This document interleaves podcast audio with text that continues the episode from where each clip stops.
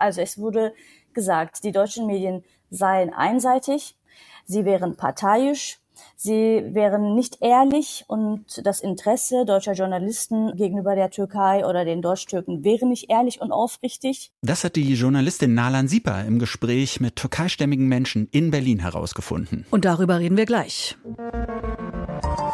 Deutschlandfunk Kultur Breitband. Hallo und herzlich willkommen. Eine neue Ausgabe vom Breitband-Podcast. Heute mit Martin Böttcher. Und mit Vera Linz. Hallo.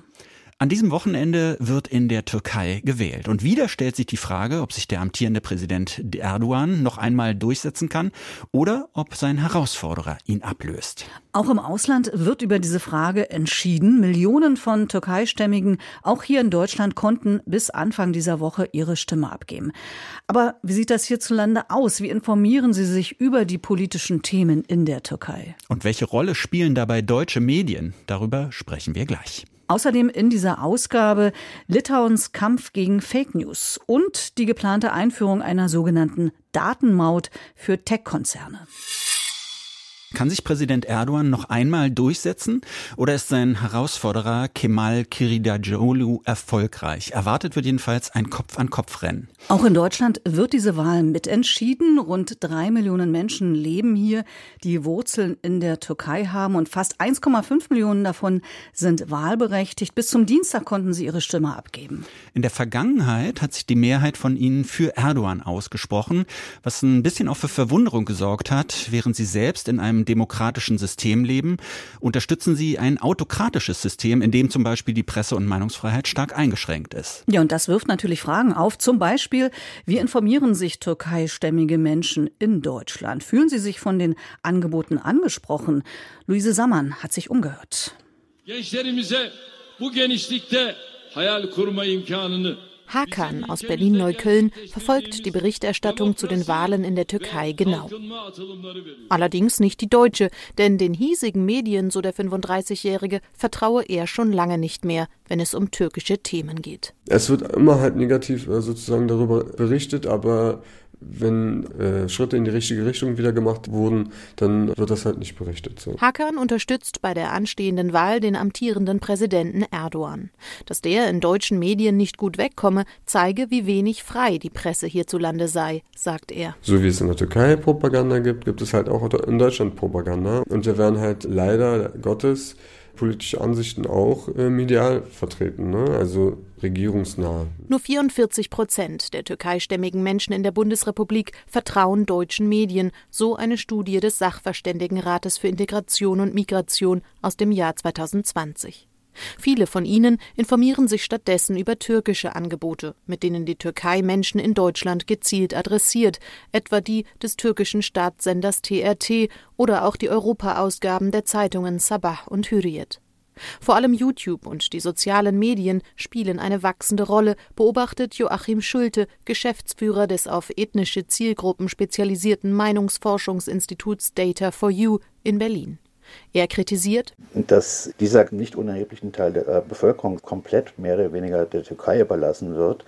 Das ist, ist etwas, was eigentlich nicht geht. Genau hier setzt das türkischsprachige Angebot des WDR Cosmo Türkçe an. Gerade, dass hier aus deutsch-türkischer Perspektive auf Themen geblickt werde, spreche viele Hörerinnen und Hörer an, so Redaktionsleiter Tunjay Özdamar. Sie wollen, glaube ich, vor allen Dingen in diesen unsicheren Zeiten Informationen haben, die von Türken auch hier vorbereitet werden, mit denen sie sich identifizieren können. Wie sieht es aus in Deutschland? Wie sieht es aus in der Türkei? Wie übersetzen die Ereignisse für Sie, für unsere Hörer und Hörerinnen? Es gibt ja heutzutage unheimlich viele Informationen, die, die man täglich bekommt. Und deshalb brauchen die Menschen hier Einordnung. Sie brauchen hier dass jemand für sie sagt, das ist wichtig, das ist weniger wichtig, das ist gar nicht wichtig. Vor allen Dingen, das ist wahr und das ist unwahr. Dass ein türkischsprachiges Angebot wie das von Cosmo Türkçe dabei die Integration behindere, glaubt Redaktionsleiter Özdamar dabei nicht. Im Gegenteil. Wenn unsere Hörer und Hörerinnen uns hören, dass wir vom WDR sind, dass wir von der ARD sind, merken, aha, schaut mal, der deutsche Staat ein öffentlich-rechtlicher Sender macht was für uns und das schafft Integration und Identifikation mit Deutschland. Ein Grund mehr für Tunjai Özdamar, Angebote wie Cosmo Türkçe weiter ausbauen zu wollen, statt sie als Nischenprogramme zu sehen, die möglichst bald überflüssig werden sollten. Denn weder die Migration aus der Türkei noch das Interesse an ihr würden auf absehbare Zeit abnehmen. Ist das Medienangebot in Deutschland ausreichend für türkeistämmige Menschen? Wir haben es gerade gehört, rund drei Millionen türkeistämmige leben in Deutschland. 1,5 Millionen konnten sich an den Wahlen in der Türkei beteiligen und nicht alle vertrauen den deutschen Medien, wenn es um die Berichterstattung in Sachen Türkei geht. In der Türkei selbst aber ist die Pressefreiheit stark eingeschränkt. Informationen über die türkische Politik, die zum Beispiel über den Sender TRT in alle Welt geschickt werden, auch in deutscher Sprache, die können als Propaganda für Präsident Erdogan und seine Partei AKP angesehen werden. Wir haben mit Nalan Sipa über diese Situation gesprochen. Sie ist in Istanbul geboren, kam mit 15 Jahren nach Deutschland und arbeitet als freie Journalistin. Seit drei Jahren informiert sie auf ihrem YouTube-Kanal die deutsch-türkische Community über die Pandemie und weitere Nachrichten aus Deutschland und auf Türkisch. Dabei lässt sie viele verschiedene Menschen zu Wort kommen. Als erstes haben wir Nalan Sipa gefragt, ob sie findet, dass in Deutschland ausreichend in den Medien vermittelt wird, dass fast 1,5 Millionen MitbürgerInnen diese Wahl zum türkischen Präsidenten mitentscheiden. Also so viele wie sonst nirgendwo außerhalb der Türkei. Ja, eigentlich schon. Die Frage ist für mich aber eher, wie diese Menschen dargestellt werden. Es sind ja 3,5 Millionen Deutsch-Türken und Kurden hier in Deutschland. Die Hälfte davon ist wahlberechtigt und ungefähr die Hälfte davon geht zu den Wahlen. Aber diese Menschen werden mehrheitlich so dargestellt, als wären sie alle Erdogan-Anhänger.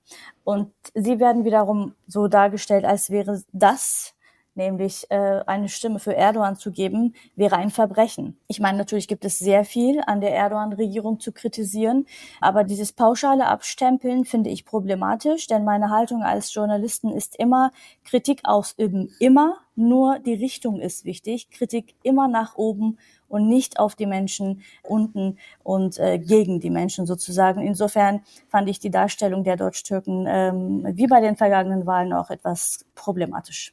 Sie kritisieren ja auch immer wieder, dass deutsche Medien die türkeistämmigen Menschen in Deutschland nicht genug erreichen. Ist das der Grund, äh, was Sie gerade beschrieben haben, dass das so gar nicht so richtig funktioniert? Also ähm, ich habe diesen Eindruck, äh, weil ich mit den Deutschtürken auf der Straße spreche, weil ich mit ihnen Straßeninterviews mache. Und das sind zum Teil auch natürlich AKP-Wähler. Und das ist das, was sie mir erzählen. Also das ist nicht meine Meinung, sondern das ist das, was ich von ihnen wiedergeben kann. Das ist eine Zielgruppe, äh, die die ähm, deutschen Medienhäuser offenbar nicht mehr zu erreichen scheinen. Denn ich werde sehr oft von ihnen gefragt, von den Kolleginnen und Kollegen aus den Redaktionen, ähm, wie ich diese Zielgruppe dann erreichen kann. Ich gebe Workshops also offenbar scheint es da ein Problem zu geben. In einem Video, das Sie auf Ihrem YouTube-Kanal veröffentlicht haben, da haben Sie mit Deutsch-TürkInnen in Berlin über deren Vertrauen in deutsche Medien gesprochen. Diese Antworten darauf, die sind natürlich ziemlich unterschiedlich. Eine einheitliche Meinung scheint es nicht zu geben. Allerdings, wenn man mal so ein bisschen sich das genau anhört, äh, da es gibt eine ganze gehörige Portion Misstrauen. Ähm, und es geht immer wieder darum, dass, dass diese türkeistämmigen Menschen offensichtlich den, ja, den, den deutschen Medienhäusern misstrauen. Welche Argumente gegen deutsche Medien werden da oft angebracht? Mhm. Sie haben es richtig angedeutet, die Antworten sind tatsächlich divers, weil ich Wert darauf lege, diverse Antworten zu liefern. Sprich, das ist für mich eine bewusste redaktionelle Entscheidung. Ich hätte auch nur die einen zu Wort kommen lassen oder nur die anderen, aber mir ist immer wichtig, eine Balance zu halten bei diesen Straßeninterviews. Das sind ja keine repräsentative Umfragen, aber trotzdem ist es für mich wichtig, beide Seiten zu Wort kommen zu lassen. Äh, aber Sie haben es richtig empfunden, das Misstrauen überwiegt tatsächlich und und ich kann Ihnen die Argumente aufzählen, die mir genannt wurden. Und das sind auch teilweise Zitate, die ich jetzt erwähnen werde. Interessant an dieser Stelle ist, bevor ich damit anfange, ist, dass sowohl Leute, die Erdogan unterstützen oder die AKP-Regierung unterstützen, als auch Oppositionelle derselben Meinung sind. Ich fand das einen sehr bemerkenswerten Befund. Also es wurde gesagt, die deutschen Medien seien einseitig, sie wären parteiisch, Sie wären nicht ehrlich und das Interesse deutscher Journalisten äh, gegenüber der Türkei oder den Deutsch-Türken wäre nicht ehrlich und aufrichtig. und deutsche Medien würden sich eine schwächere Gruppe, nämlich die Deutschtürken, aussuchen äh, und auf sie ein bisschen rumhacken, um vom eigenen Rassismus im Lande abzulenken. Dieses Misstrauen oder diese Unzufriedenheit mit deutschen äh, Medien scheint ja bei der türkeistämmigen Bevölkerung besonders groß zu sein. Denn wenn man sich äh, eine repräsentative Umfrage des Sachverständigenrats deutscher Stiftungen für Integration und Migration anschaut, dann sind 67 Prozent der Befragten mit den deutschen Medien eher oder voll und ganz äh, zufrieden. Aber nur 44 Prozent der Türkeistämmigen scheint das hier wirklich nochmal ein Sonderfall zu sein? Also ich hätte erstmal ein paar Nachfragen zu der Studie, die Sie natürlich jetzt an dieser Stelle nicht beantworten können. Aber äh, es heißt, 90 Prozent informiert sich auf Deutsch über Politik. Hm. Für mich wäre die Frage an der Stelle, welche Politik? Die deutsche Politik oder die türkische Politik? Weiß ich nicht. Also die Frage wäre dann auch, hat man Sie denn gefragt, über welche Sprache Sie sich informieren wollen würden, wenn es dann ein anderes Angebot gäbe? Also, weil es hieß äh, überwiegend auf Deutsch. Aber wenn es ein deutsch-türkisches Angebot oder ein deutsch-russisches Angebot gäbe, ähm, würden die Menschen vielleicht sagen, sie würden dieses Bilinguale bevorzugen. Ich weiß es nicht. Aber das sei mal dahingestellt. Ich glaube, es gibt zwei Seiten dieser Medaille und die eine Seite betrifft die deutsche Berichterstattung und die andere Seite betrifft die türkische Regierung. Die deutsche Berichterstattung bzw. die Kritik daran haben wir eben besprochen und äh, die zweite Seite ist mindestens genauso wichtig eigentlich äh, und das betrifft die türkische Regierung. Der türkische Staatspräsident Erdogan äh, bezeichnet ausländische Medien immer wieder als Feinde feindselige Medien, die gegen türkische Interessen sind. Und äh, diese Aussage von ihm wird von allen regionsnahen Medien, und das sind mittlerweile fast 90 Prozent der Medien in der Türkei, diese Medien wiederholen das mantramäßig. Und irgendwann sitzen diese Aussagen fest. Also da sieht man, wie gut dieses Propaganda eigentlich funktioniert. Auf der anderen Seite frage ich mich, warum es dem türkischen Staat gelingt, hier in Deutschland ein deutsches Angebot, Nachrichtenangebot auf die Beine zu stellen. Der TRT ist ein staatlicher Sender und die haben ein deutsches Angebot, TRT Deutsch. Und deren Zielgruppe sind sowohl die Deutsch-Türken als auch die deutsche Mehrheitsgesellschaft. Aber wie bewerten Sie dann das Angebot zum Beispiel von WDR Kosmos Türkçe? Das gibt's ja seit vielen Jahren. Ein engagiertes Team, ein Angebot, das sich explizit an türkeistämmige Deutsche und türkische Staatsbürger in Deutschland wendet. Ist das zu wenig oder ähm, wird das einfach nicht so richtig wahrgenommen? Cosmo ist tatsächlich äh, die erste Redaktion, wo ich angefangen habe, journalistisch zu arbeiten. Die hatten einen Interviewwettbewerb auf Türkisch. Ich hatte daran teilgenommen. Dazu muss man sagen, ich bin mit 15 nach Deutschland gekommen und ähm, äh, mein Türkisch war damals viel besser als mein Deutsch, ist es vielleicht immer noch, aber äh, ich hatte auf jeden Fall äh, mir zugetraut, an diesem Interviewwettbewerb teilzunehmen. Ich hatte den ersten Preis und dann haben die Kollegen mich gefragt, ob ich als Freie für sie arbeiten wollen würde. Und später durfte ich auch beim WDR 5 Deutschlands erste deutsch-türkische Kindersendung mitmoderieren, die den Deutschen Radiopreis 2014 bekommen hat. Aber Cosmo Türkçe, also ich habe eine sehr herzliche Verbindung noch zu der Redaktion, für die ich immer noch als Freie arbeite. Aber zwei Dinge. Erstens, das Medium von Cosmo Türkçe. Wenn ich richtig informiert bin, senden die nur noch als Podcast und Radio sozusagen. Ähm, eine Studie der Uni Bielefeld zur Gesundheitskompetenz bei Migranten hat herausgefunden, dass Menschen mit Migrationshintergrund insbesondere die Zielgruppe Deutsch-Türken und Deutsch-Russen, sich über Social Media informieren, und zwar allen voran über YouTube. Insofern ist das Medium Radio oder Podcast äh, für die deutsch-türkische Zielgruppe, nicht für die Mehrheitsgesellschaft, ein Medium, das am Userbedürfnis vorbeigeht. Zweitens, und das habe ich den Kollegen auch immer wieder gesagt, was mich von denen unterscheidet, ist die Sprache.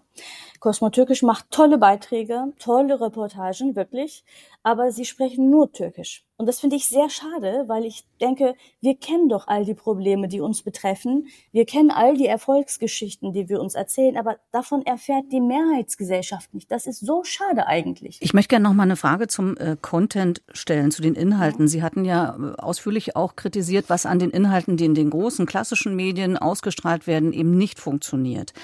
Wie müsste man denn berichten, dass man türkeistämmige Menschen äh, hier in Deutschland äh, gut erreicht oder auch eben äh, Menschen in der Türkei, die uns hier hören können? Das ist etwas, womit sich die Sender, glaube ich, sehr viel beschäftigen. Und da muss ich sagen, äh, es geht nicht nur um die Sprache. Sprache ist ein sehr großer Faktor. Aber ich glaube, erstens, ich kann mich nicht, also ich kann meinen Content, äh, den ich tatsächlich ganz alleine mache, nicht mit dem Content von großen Sendern vergleichen. Aber ich glaube, es ist nicht nur eine Frage der Sprache, sondern auch der Ansprache der kulturellen DNA ich begrüße sie anders, ich spreche mit ihnen auch anders. Ich bin teilweise auch sehr streng ihnen gegenüber. Also äh, wenn ich so nach bestimmten Themen gefragt werde, warum ich jetzt nicht für die eine Partei, für die andere Partei etwas sage, traue ich mir das auch zu, zu sagen, so Leute, ich bin nicht wie die Journalisten, die ihr aus der Türkei kennt, so wie die halt immer zu einer Partei gehören müssen. Das ist eine äh, traurige Entwicklung im Bereich Journalismus und Medien in der Türkei. Also ich habe mein Handwerk, journalistisches Handwerk hier in Deutschland gelernt. Es ist mir egal, was ihr von mir erwartet. Und der Ton ist dann genauso. Und ich kann in der Sprache auch mit ihnen sprechen. Und ich sehe, dass sie mich als Abla bezeichnen, quasi als die große Schwester. Und die Älteren sagen mir, du bist wie die Tochter von den Nachbarn ge äh, gegenüber die uns die Nachrichten erzählt. Ich glaube, es ist nicht nur die Sprache, sondern auch die kulturelle Sprache, die kulturelle DNA, die diese Menschen verstehen. Ich würd, Beziehungsweise wir sprechen dieselbe Sprache. Genau, aber ich würde gerne noch trotzdem noch mal bei den klassischen Medien äh, bleiben, weil die Frage ist ja, ähm, welche Inhalte müssten die aufgreifen oder wie müssten die sozusagen ihre Inhalte gestalten, um wirklich die Menschen äh, zu erreichen? Und ein Punkt könnte natürlich sein, dass vielleicht auch mehr Menschen mit Migrationshintergrund in diesen Redaktionen sein müssten, aber auch welche Inhalte äh, müssten sie anbieten? Also ganz ehrlich, ich kann jetzt nicht eine Bedarfsanalyse für die großen Sender machen, was für ein Content sie liefern sollten.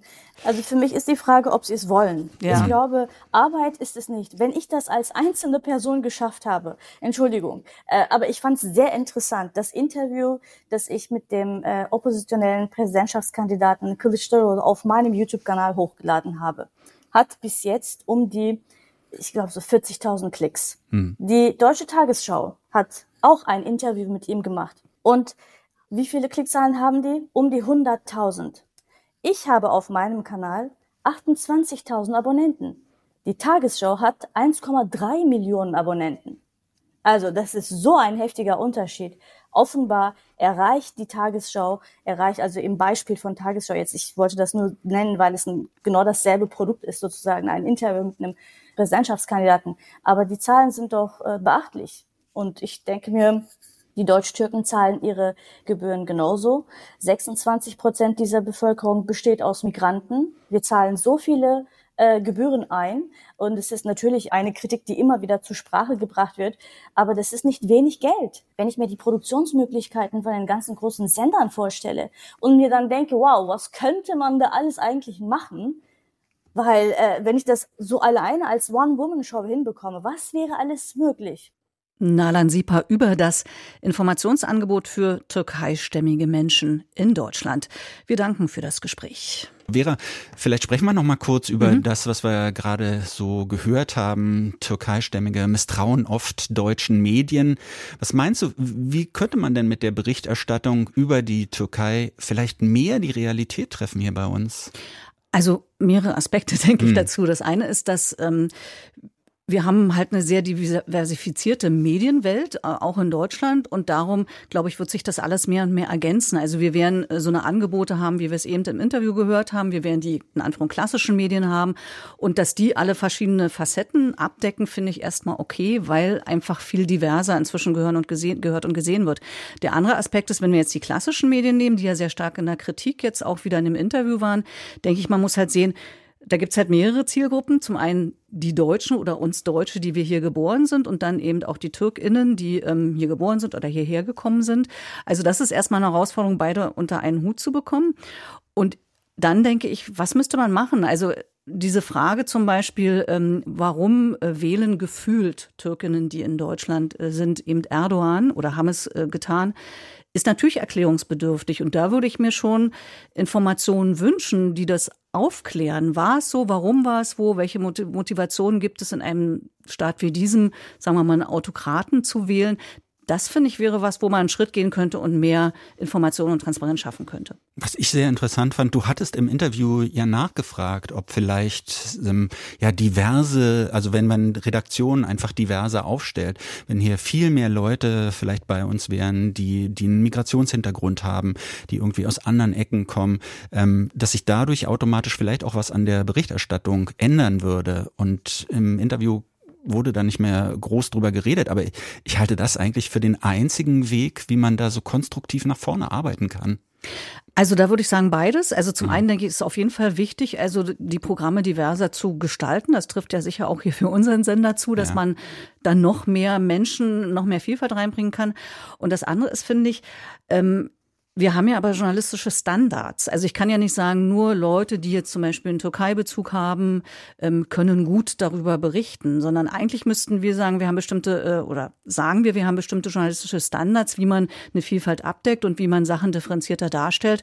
Und die gelten natürlich auch für uns Deutschstämmige aus Deutschland. Und vielleicht muss man da diese Standards eben nachschärfen, dass man eben genauer hinguckt und dass auch alle eben genauer hingucken. Mhm ist, glaube ich, noch eine ziemliche Aufgabe, die da wartet. Ne? Breitbandbesprechung. Schon lange wird darüber diskutiert, wie man die großen Tech-Konzerne zur Kasse bitten kann. Denn sie machen Milliarden Gewinne und könnten eigentlich, so die Forderung, der Gesellschaft etwas mehr abgeben als in Anführung nur ihre Services. Modelle, die es dazu gibt, sind bislang aber nur Theorie geblieben oder aber sehr umstritten, wie etwa das Leistungsschutzrecht, mit dem sogenannte Aggregatoren wie Google dazu verpflichtet werden, dafür Geld zu bezahlen, dass sie Links und kurze Auszüge von Inhalten für den User bereitstellen. Jetzt wird ein neues Vorhaben diskutiert, die sogenannte Datenmaut oder auch Netzwerkgebühr. Dieser Ansatz wird von der EU-Kommission vorangetrieben. Bis zum 19. Mai sollen dazu die unterschiedlichen Standpunkte angehört werden und es regt sich jede Menge Protest. Sowohl die Monopolkommission in Deutschland als auch eine Allianz aus rund 50 zivilgesellschaftlichen Organisationen und Internetunternehmen, die haben sich in einem offenen Brief gegen die Pläne gewandt. Wir haben darüber mit Tom Jennison gesprochen vom Verein Digitale Gesellschaft, der sich für Bürgerrechte und Verbraucherschutz im Bereich der Netzpolitik engagiert. Und als erstes haben wir ihn gefragt, ob diese Argumentation für eine Netzwerkgebühr nicht völlig logisch klingt. Lässt sich diese Forderung nicht objektiv effektiv rechtfertigen? Das klingt erstmal logisch. Ähm, natürlich erstmal klingt es logisch, dass eben diese großen Provider äh, genau das fordern.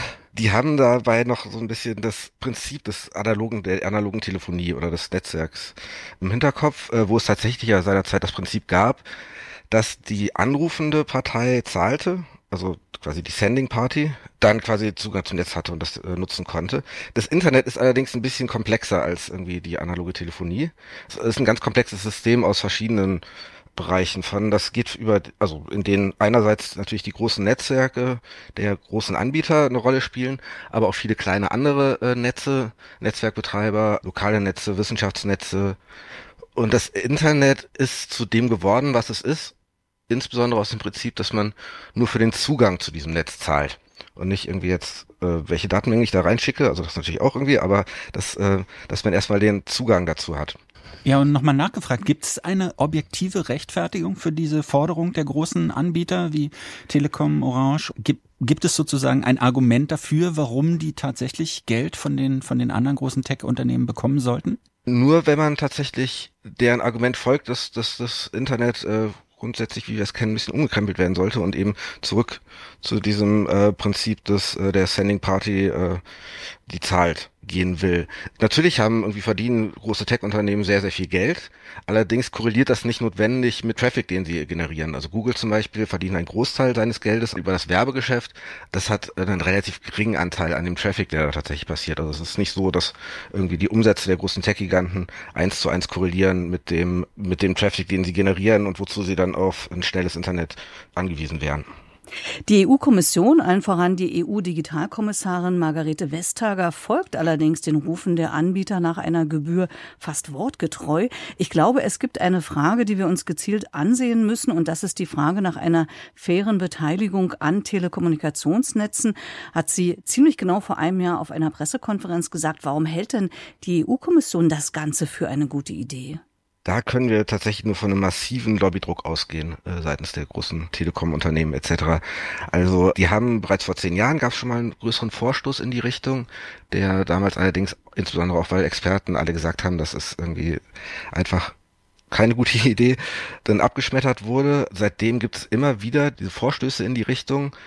Und es ist ja auch nicht nur ähm, Frau Verstager, die Digitalkommissarin und äh, Vizepräsidentin, sondern insbesondere auch der Kommissar für unter anderem den, den internen Markt, Thierry Breton, der war selber mal äh, Chef der französischen Telekom. Vielleicht in dieser Kommission äh, haben da die großen Unternehmen äh, vielleicht jetzt ein offeneres Ohr als noch vor zehn Jahren. Jetzt waren Sie mit Ihrem Verein Digitale Gesellschaft, aber auch viele andere Interessengruppen waren davor vor diesen Gebühren, die da eventuell anstehen. Was ist Ihrer Meinung nach die große Gefahr, wenn man diese Datenmaut bzw. diese Netzwerkgebühren einführen würde?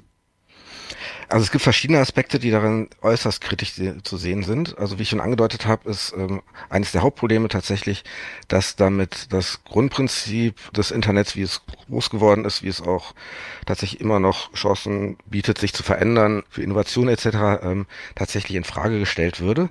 Zum Beispiel hat der Europäische Verbraucherschutzverband warnt davor, dass tatsächlich auch negative Auswirkungen auf die Nutzerinnen und Nutzer haben würde im Ergebnis als digitale Gesellschaft, als Zivilgesellschaft sehen wir einen ganz wesentlichen Punkt oder unser Hauptkritikpunkt richtet sich äh, dagegen, dass tatsächlich damit die Netzneutralität droht in Frage gestellt zu werden. Und Netzneutralität ist äh, eben nicht nur auf so einer technischen Ebene, was ich eben meinte, ein Grundprinzip des Internets, sondern tatsächlich auch das fundamentales Prinzip des Internets als, als gesellschaftliche Kraft, eben tatsächlich das Prinzip, dass jeder Content gleich behandelt wird, gleich durchgeschickt wird, dass es eben kein, keine Inhalte gibt, die priorisiert behandelt werden oder schlechter behandelt werden. Warum sollte die EU-Kommission denn Interesse an einem Zweiklassennetz haben, also an der Abschaffung der Netzneutralität, das zwar US-Giganten zur Kasse bitten würde, aber vor allem kleinere Anbieter Anbieter auch äh, in der EU benachteiligen könnte?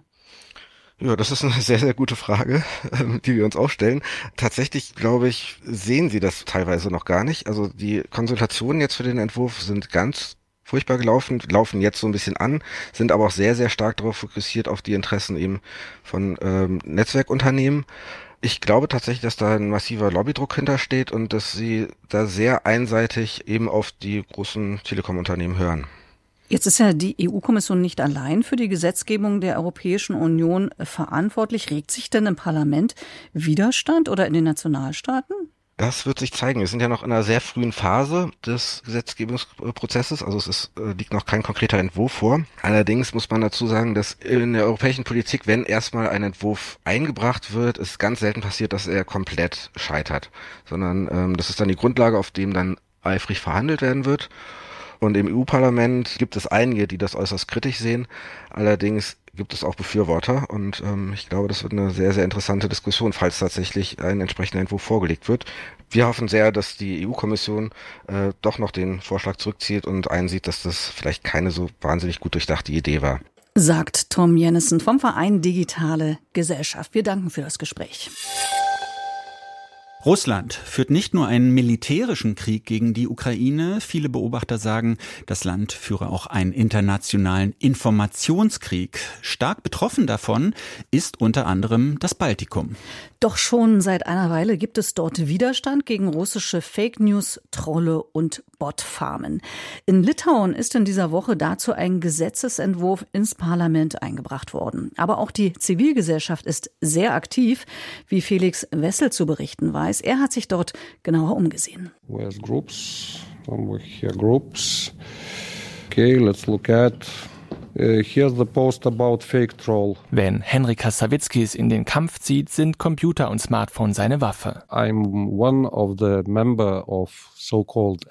Ich bin eines der Mitglieder der sogenannten Elfen, die Aktivisten, die es mit russischer Propaganda und russischen Trollen aufnehmen. Propaganda, Russian Trolls and so on. Eigentlich ist Sawitzkis Schauspieler am Theater in Kaunas, Litauens zweitgrößter Stadt.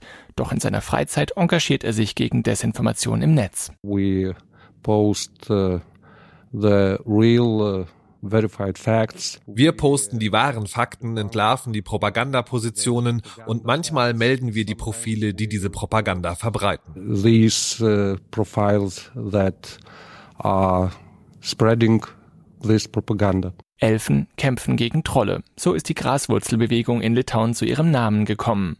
4000 bis 5000 Freiwillige sind mittlerweile dabei, erzählt Viktoras Daukschas, Chef der Denkfabrik debunk.org, die zu Desinformation forscht und Kampagnen für mehr Medienkompetenz durchführt. And we know that Lithuania is one of the countries that produces per capita real large report on social media platforms. Wir wissen, dass Litauen eines der Länder ist, die pro Kopf für sehr viele Meldungen auf Social Media Plattformen verantwortlich sind.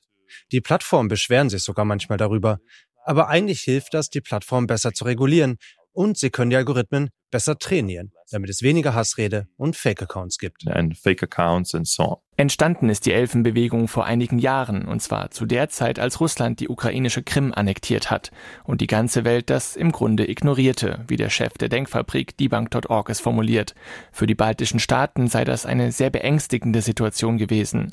Russische Desinformation gebe es aber natürlich schon viele Jahrzehnte länger, und genauso lange sei sie auch bereits ein Problem im Baltikum. Durch Social Media mittlerweile auf einem anderen Niveau. Seit Beginn des russischen Angriffskriegs gegen die Ukraine im vergangenen Jahr sind in Litauen schon einige Schritte gegen russische Propaganda unternommen worden.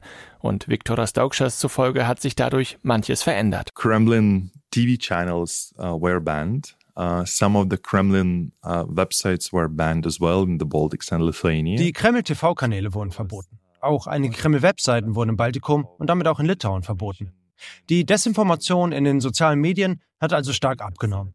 Aber wir haben einen Trend festgestellt, dass es jetzt mehr Desinformationsverbreiter gibt, die hier entstanden sind. Aber sie verstärken lediglich die Erzählung des Kremls. Vor einem knappen Jahr hat debunk.org gemeinsam mit einem Rechercheteam des öffentlichen Rundfunks LRT Desinformationsnetzwerke aufgedeckt. Die hatten in Litauen pro-russische Narrative über den Krieg in der Ukraine verbreitet, mit Botschaften, die unter anderem von Angriffen auf Zivilisten ablenken oder Stimmung gegen ukrainische Flüchtlinge machen sollten. Offenbar von einer Handvoll Einzelpersonen betrieben, mit weit über 100 Facebook-Gruppen und Seiten. You know, if people see 20,000 social interactions, it looks credible. It looks uh, socially credible. Wenn die Leute 20.000 Interaktionen sehen, dann sieht das glaubwürdig aus. Dass das ein sehr populärer Inhalt mit großem Publikum ist. Und deshalb sollte es auch glaubwürdig sein. Aber das ist nicht der Fall. Sie haben die Accounts künstlich angelegt und nutzen sie, um etwas zu verstärken. Im Kern, um dem Social-Media-Algorithmus vorzuspielen, dass etwas sehr beliebt ist, das eigentlich nicht beliebt ist. Und deshalb zeigt der Algorithmus diese Desinformation einer größeren Gruppe von Leuten an. Show this kind of disinformation content piece to larger amount of people. Dieses Problem hat auch die Politik in Litauen erkannt. Der konservative Abgeordnete Laurinas Kasčiūnas ist Vorsitzender des Parlamentsausschusses für nationale Sicherheit und Verteidigung. Er hat diese Woche einen Gesetzentwurf eingebracht, der soll das Verbreiten von Fake News durch Botfarmen unter Strafe stellen. Unsere Idee ist, wenn wir es verbieten, dann senden wir ein Zeichen an Meta und die anderen Plattformbetreiber. Schaut her, in Litauen steht das unter Strafe. Unternehmt mehr, um das zu bekämpfen und vielleicht finden Sie dann ja die Lösung, wie sich mehr tun lässt. Denn das ist keine Meinungsfreiheit. Da geht es um Manipulation, Desinformation und Propaganda. Wenn es um die konkrete Umsetzung dieser Pläne geht, stehen einige Details bisher jedoch noch nicht fest. Etwa, wie soll eigentlich definiert werden, was eine Botfarm genau ausmacht? Du kannst nicht schon im Gesetz festlegen, ab wie vielen Fake-Accounts es eine künstliche Manipulation ist. Das ist also eine offene Frage, stimmt. Aber in der Implementierungsphase werden wir das lösen. Bis das Parlament in der Hauptstadt Vilnius final darüber abstimmt und das Gesetz in Kraft treten könnte, werden aber wohl noch einige Monate vergehen, schätzt der konservative Politiker. Er hofft, dass so die durch Bots verbreitete Desinformation in Online-Netzwerken in Zukunft ein deutlich kleineres Problem wird. Aber selbst dann wird Henrika Savitzkis und den anderen Freiwilligen aus der Elfenbewegung die Arbeit wohl kaum ausgehen.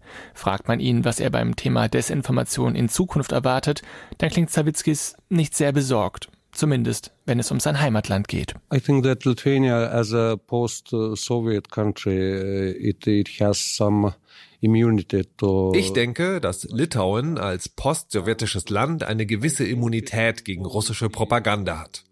Und ich denke, es wird in Litauen nicht schlimmer werden, aber es könnten schlimme Dinge passieren in Ländern, die diese Immunität nicht haben. Uh, hasn't such immunity. Sagt Henrikas Savitzkis in einem Beitrag von Felix Wessel. Und das war Breitband für heute mit Vera Linz und mit Martin Böttcher. Und wir sagen Tschüss. Tschüss.